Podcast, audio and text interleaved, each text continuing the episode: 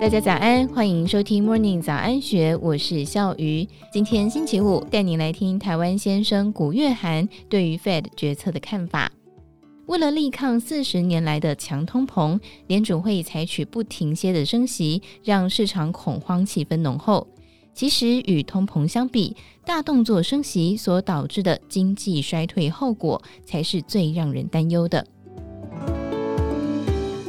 金融市场对传奇人物福克尔在一九八零年代担任联总会主席任内击退美国的恶性通膨而赞誉有加，但是最近市场认为福克尔的贡献被高估了。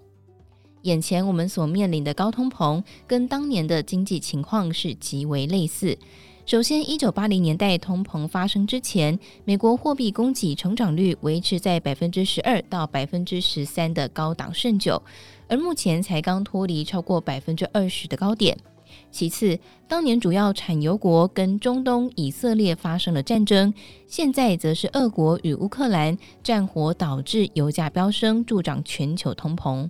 福克尔最先采取的措施之一是快速升息，由七九年平均百分之十出头上升到八一年中逼近百分之二十的高峰。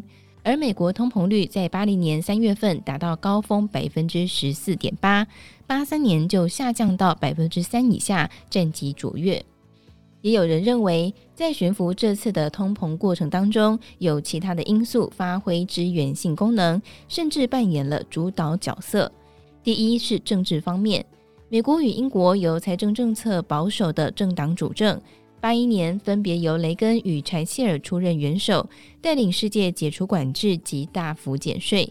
再来是人口变化，随着婴儿潮世代涌进劳动市场，造成工资下降，生产力提高。在苏联解体之后，缓和东欧紧张的地缘政治压力，而中国的改革开放也提供了廉价劳力。由于大环境极为类似，许多专家预测，现任主席鲍尔会比照福克尔的做法。不过，现在有另一股趋势正在成型，复制贴上的政策可能更加危险。二零零八年金融海啸之前，工业生产与贸易全球化达到高峰，在此后，几个最大的经济体逐步转向自给自足的去全球化，这对世界经济带来负面影响。近十年，全球 GDP 平均年增率大约是百分之二点六，是史上最低水准。而不论是一九七零或八零年代的 GDP 成长率，几乎都倍数于此。我们应该担心的不是通膨，而是经济衰退。紧缩的货币政策将会导致经济衰退，这或许不是鲍尔的最佳选项。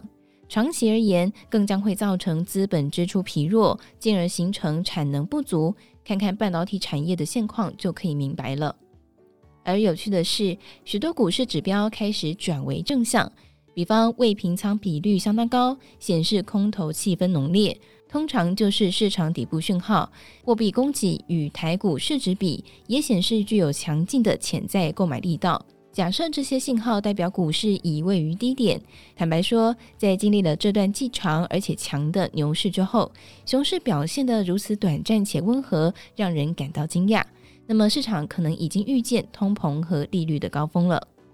以上内容出自《金周刊》一千三百三十三期古月涵专栏，更多精彩内容欢迎参考资讯栏。祝福您有美好的一天，我们明天见，拜拜。